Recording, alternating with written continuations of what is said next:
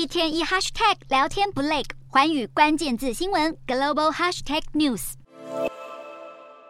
脸上挂着灿烂微笑，和支持者开心庆祝当选总统。我国在南美洲唯一的邦交国巴拉圭，在当地时间四月三十号举行总统大选。执政党红党的候选人潘尼亚以超过百分之四十二的得票率，胜过在野党蓝党候选人艾里格里十五个百分点，正式宣布当选。这一次的选举结果不止影响巴拉圭的内部发展，更牵动台湾的邦交。因为在野党的候选人艾里格里主张，如果当选，要与我国断绝六十五年的外交关系，与中国建交。并主张会把巴拉圭的大豆和牛肉销往中国这个巨大的市场，引起了国际社会的高度关注。而拿下总统大位的潘尼亚，早在选前就承诺，当选之后将继续维持与我国的外交关系。推特上，潘尼亚已经将个人介绍改为巴拉圭总统当选人。回顾过去几周的选况，堪称是近几年来最激烈的一次。巴拉圭执政党红党七十年来把持政坛，几乎从未中断，